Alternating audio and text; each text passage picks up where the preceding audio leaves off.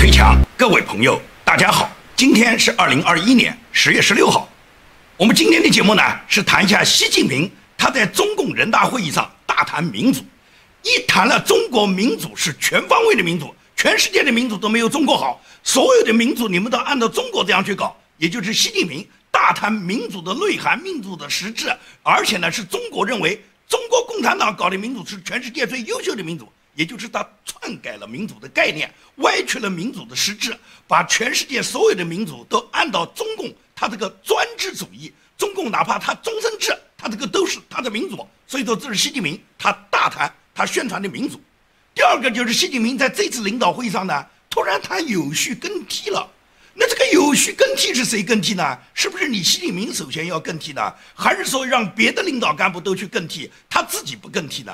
所以，习近平讲的这个话呢，是我们今天呢讨论的重点，也就是十月十四号，中共呢在北京召开了人大工作会议，在这个会议上呢，政治局七个常委以及王岐山呢都参加和出席了。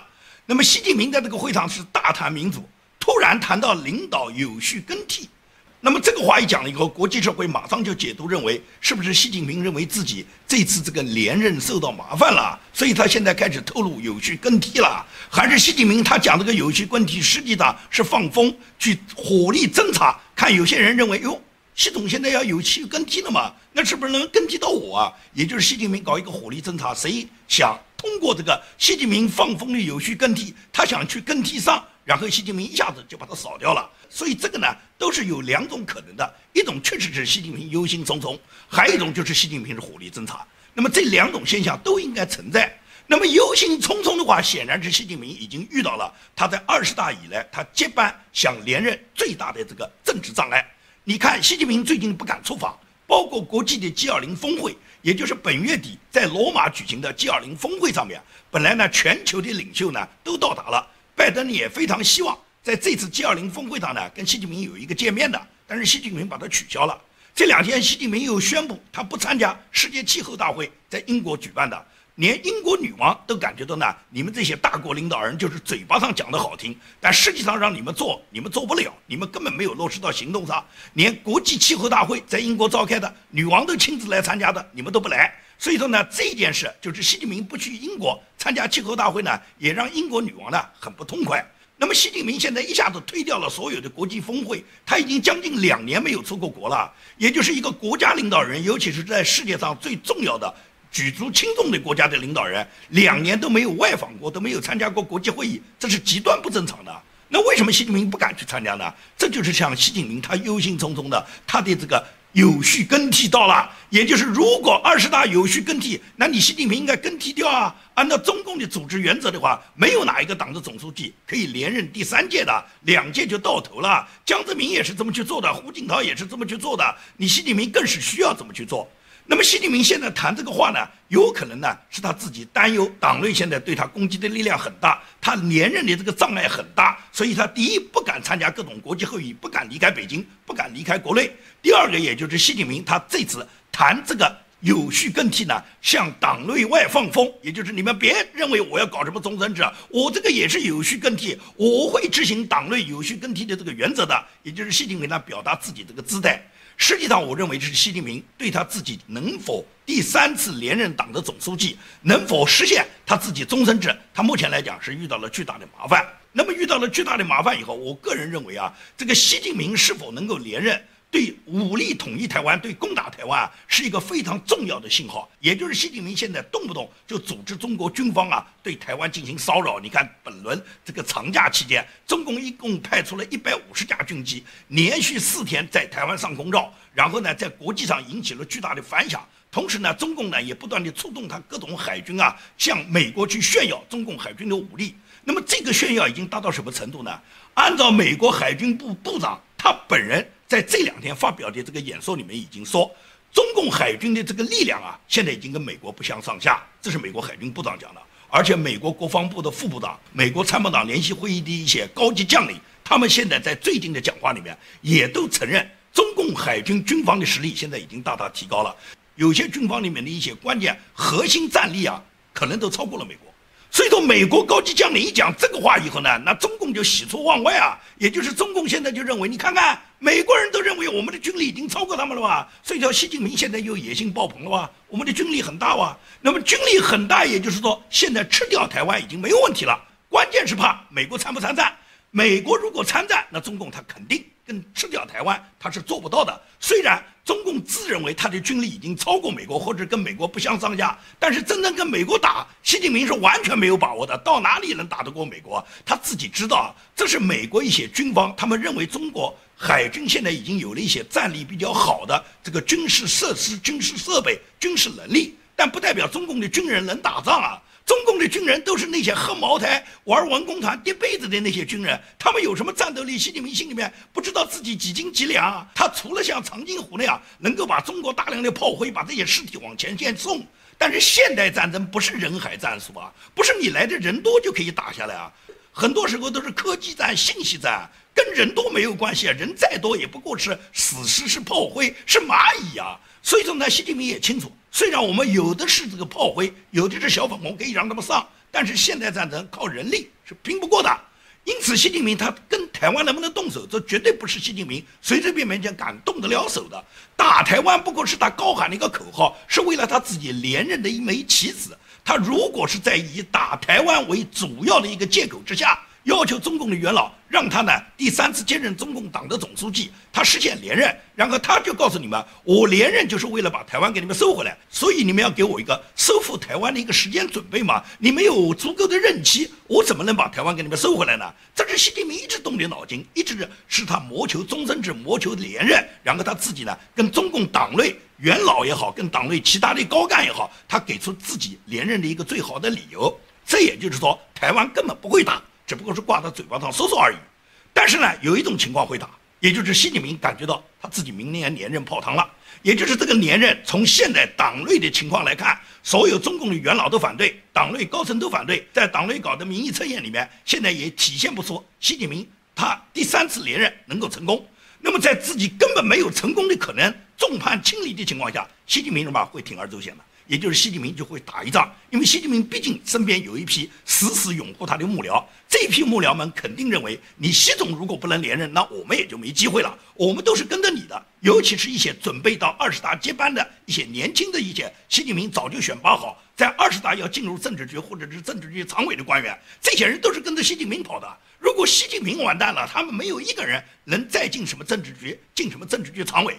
这些人死死地拥护习近平，就是要确保习近平能够第三次连任。但是呢，党内如果反对的力量很大，那么最终习近平感觉到连任的这条道路基本走不通的时候，很可能这帮人会商量什么攻打台湾。也就是这时候他们打台湾，他们的目的什么？就是制造中国是战争状态。一旦攻打台湾以后，中国大陆不管是跟台湾这一仗是打赢了还是没打赢。现在在打的这个过程中，这个战线要拖多长？这个战争时间要交织多长时间？美国是否参战？跟美国是否两军会开火？这一切都是打了以后的未知数。那么中共他在这个过程中，他就告诉中国老百姓：现在呢，中国国家呢是进入战争状态，进入战争状态。现在显然不会去开什么二十大，二十大就摆一摆。现在习近平就统帅我们，准备把台湾拿下来，准备跟美帝国主义干。所以说呢，他。把中国陷入到战争状态以后，习近平毫无疑问来讲就不需要明年再搞什么二十大，把二十大就往后拖。这样的话呢，他先达到什么？他到通过战争来巩固自己的领袖地位，巩固自己的权利。而这个过程中，他在作战的过程中，他可以把任何党内他认为不满意的，或者是对他挑战的这些人，找任何理由就把这些人干掉了，把他送上军事法庭，或者用反腐的方式就把这些人全部就剿灭了。也就是习近平把党内的所有反对他连任的这些对手，通过他发动战争的这个形式，在战时状态情况下，他可以动用紧急状态法。在这种情况下，习近平可以扫除所有对他有制约的，无论是已经退休的元老，还是党内现在的高层干部。把这些全部拿掉以后，那么哪怕到后年或者是大后年再开什么二十大，因为战争结束了嘛，现在二十大再开了嘛，习近平还是能达到连任的这个目的的。所以说，我认为习近平如果对台湾动手，唯一的可能就是他在二十大之前他的接班不保，他自己感觉到接班肯定泡汤了，所以他会孤注一掷，铤而走险的。这是我认为台湾危险，就危险在习近平的这个有序更替上，因为他这个有序更替，显然习近平现在遇到了重重阻力，否则他现在要谈什么有序更替呢？他一直认为要更替是你们更替，我更替什么？我就是终身制，没有我来领导的话，共产党怎么能够伟大呢？所以说，习近平他在这次会议上面，他高谈中国民主，他这个话是既讲给外国人听的，也是讲给中国老百姓听的。他在这会议上大言不惭地说，一个国家民主不民主，关键在于是不是真正做到了人民当家作主，要看人民有没有投票权，要看人民有没有广泛的参与权，还要看权力是否真正受到人民的监督和制约。你觉得习近平这句话讲错了吗？这段话讲的一点没问题啊，逻辑上没毛病啊。但是什么叫既要当婊子又要立牌坊啊？中国共产党就是最大的婊子，就是立着世界上最大的牌坊。也就是习近平讲的这句话，在中国任何一个老百姓，你看看这个民主跟你有没有关系？关键在于人民是否做到当家作主。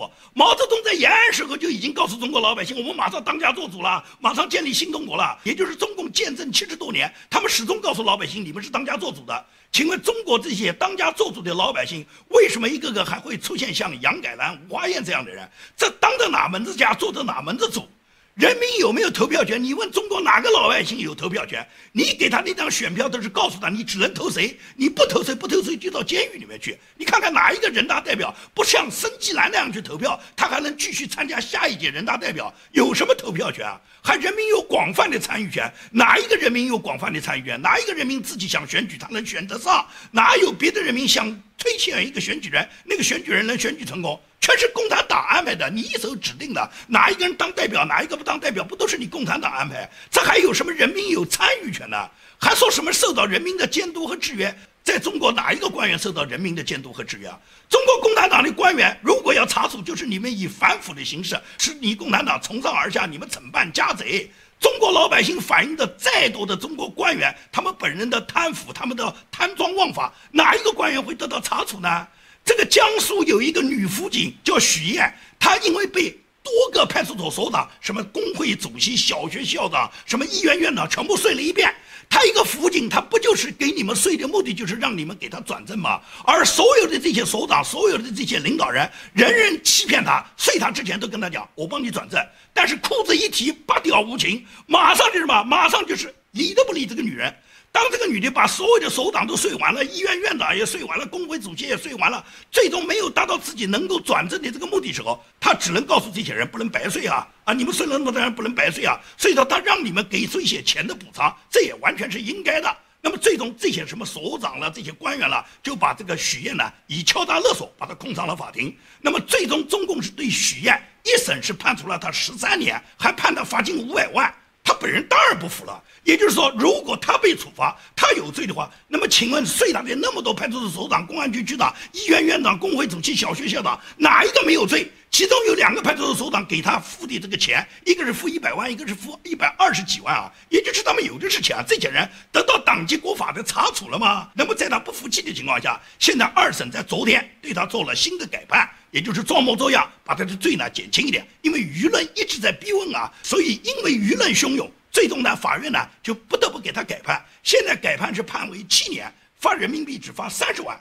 只是所有睡他的那些公安局的副局长、派出所所长这些所有的官员，他们哪一个人判了刑？请问什么叫当家做主？请问党的权利让人民监督和制约，监督和制约又在哪里？所以说，这都是习近平，我不讲吧，他自己讲的好听的话，把中国这个专制把它歪曲成民主，让全世界都来抄中国的作业。全世界你们搞的那个民主都是假民主，只有我中国是真民主，你们要学中国。所以说，习近平他大言不惭，在这个会议上面，他表达了一个对中国民主的解释。他这个解释就是告诉全世界，你们按我这个来，也就是说，我们国家搞的民主叫全过程人民民主，人家搞的都不是全过程，就中共，它是从头到尾，它都是全过程的民主的，所以实现了过程民主和成果民主，程序民主和实质民主，直接民主和间接民主，人民民主和国家意志相统一，是全链条、全方位、全覆盖的民主，是最广泛、最真实、最管用的社会主义民主。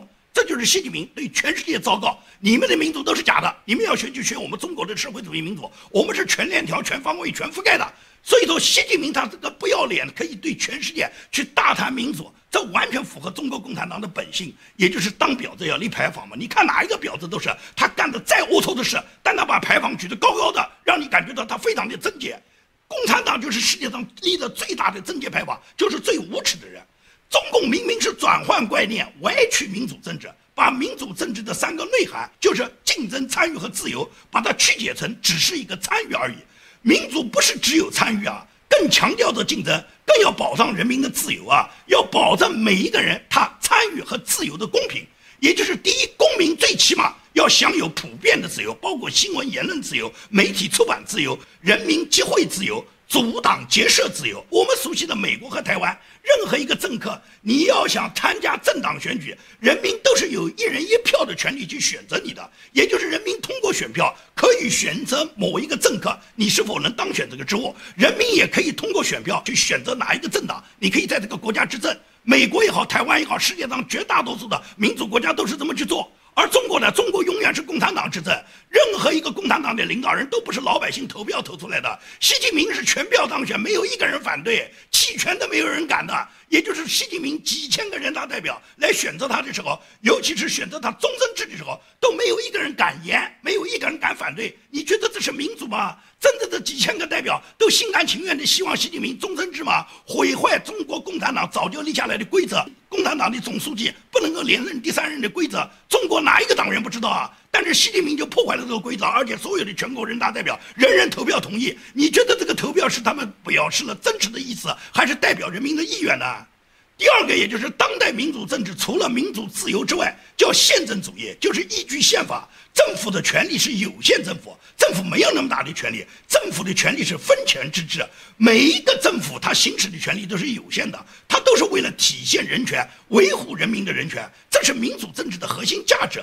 而共产党的权利呢？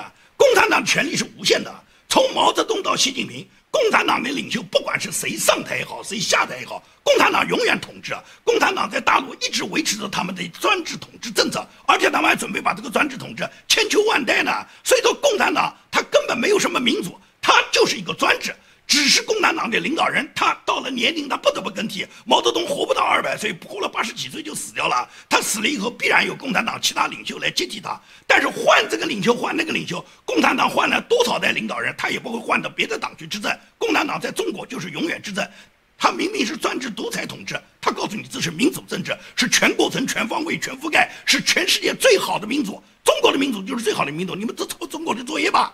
这就是习近平他所宣传的说共产党的民主，在共产党的领导下，共产党党内也好，党外也好，在他共产党执政这么七十多年里面，他有过一次民主吗？有什么样的民主吗？共产党就是一人堂，就是独裁专制，就是最高领导人一句话就可以决定副统帅的命运，就可以决定任何一个老百姓的生死。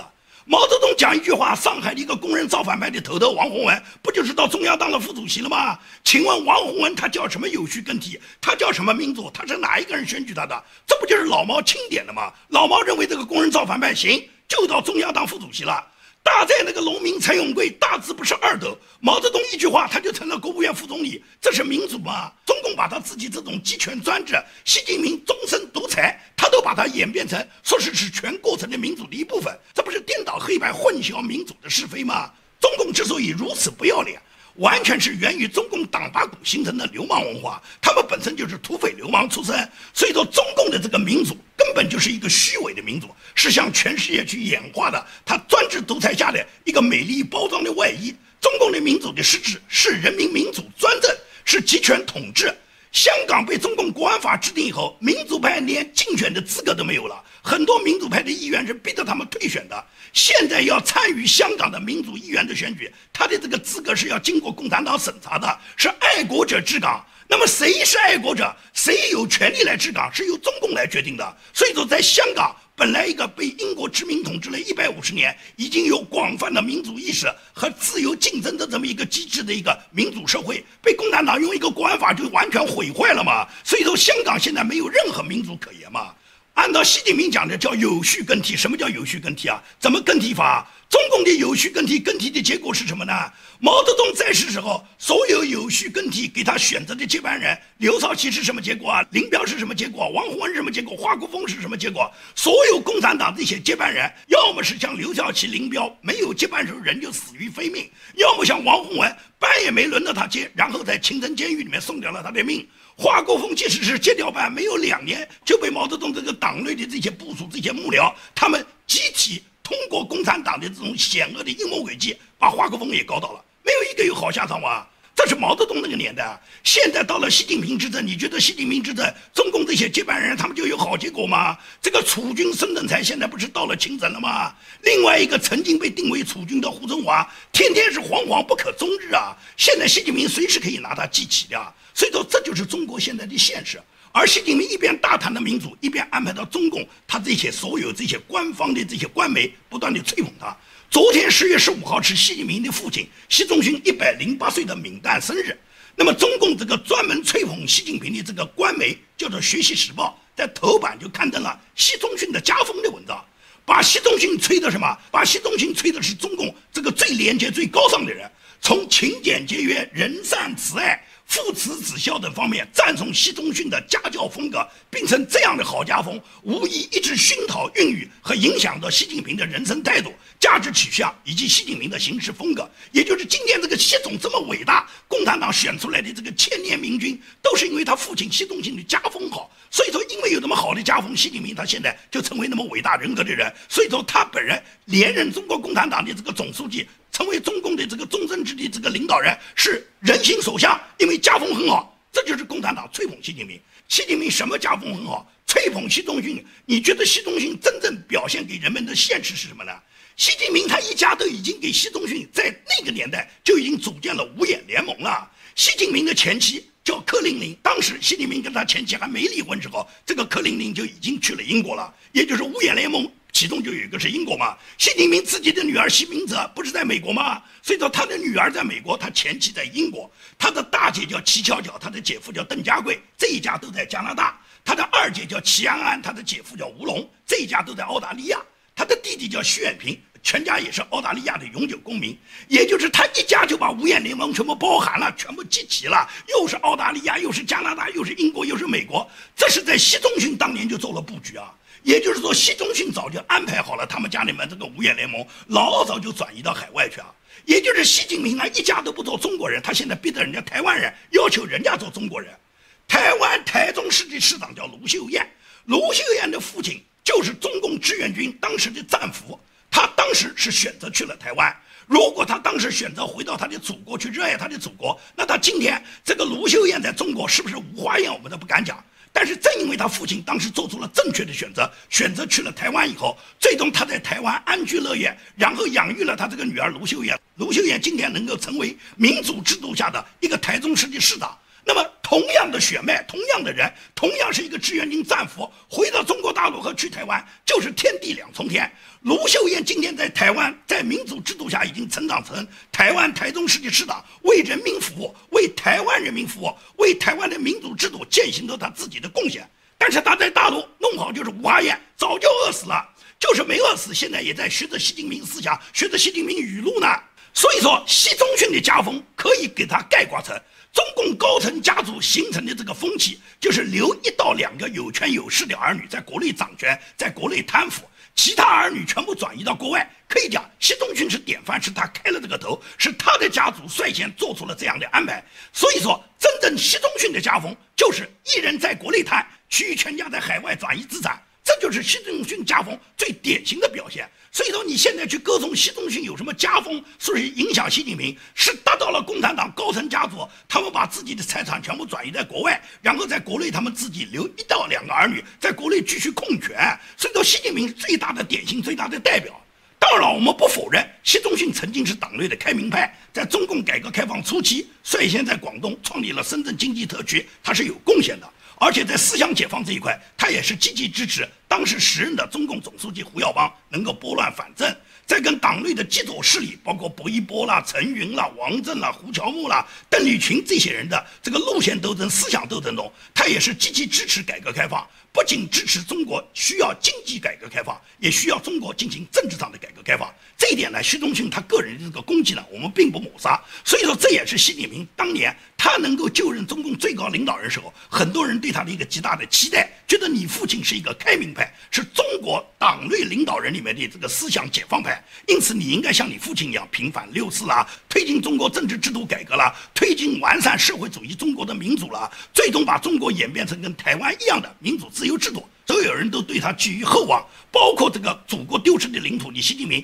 如果中国真强大了，你能去跟俄罗斯谈，把原来的海参崴和被俄罗斯霸占我们的所有领土，你给我们收回来？包括外蒙古应当回归，也就是恢复到中华民国的版图，这是完全有可能的嘛？你真是千年明君，你就应该做出这样的贡献嘛？收复失地嘛？但是习近平啊，习近平没有收复钓鱼岛，他把香港收复了，香港人民开始享受在习近平统治下的社会主义制度的优越性，也就是香港人民，他们一国两制被破灭了，他们没有自由开放的资本主义制度，现在跟共产党统治下的其他省份一样，都是被红色赤化，在被共产党的这个红色管制下，在享受社会主义的残酷性。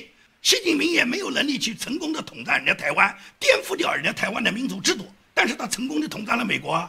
把拜振华安排到白宫当支部书记，这是习近平他很高的一招啊！也就是现在中国不搞美国那一套，但是拜登政府正在搞中国这一套。这个习近平对拜登华对民主党的这个思想渗透，习近平是有贡献的。问题是拜登不可能永远执政，他这个篡位来的总统一定是会被人民认清的。习近平跟拜登两人合作，他不仅不能推动世界进步，最终什么？最终习近平是竹篮打水一场空。也就是习近平，你不管你现在是有序更替也好，还是无序更替也好，你要想更替接任中共的这个最高领导人，血雨腥风在等待着你呢。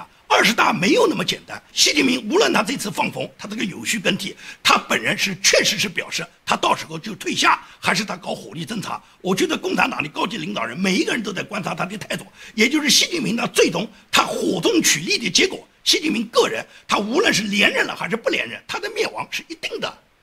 好，今天的节目就跟大家做到这里，谢谢大家。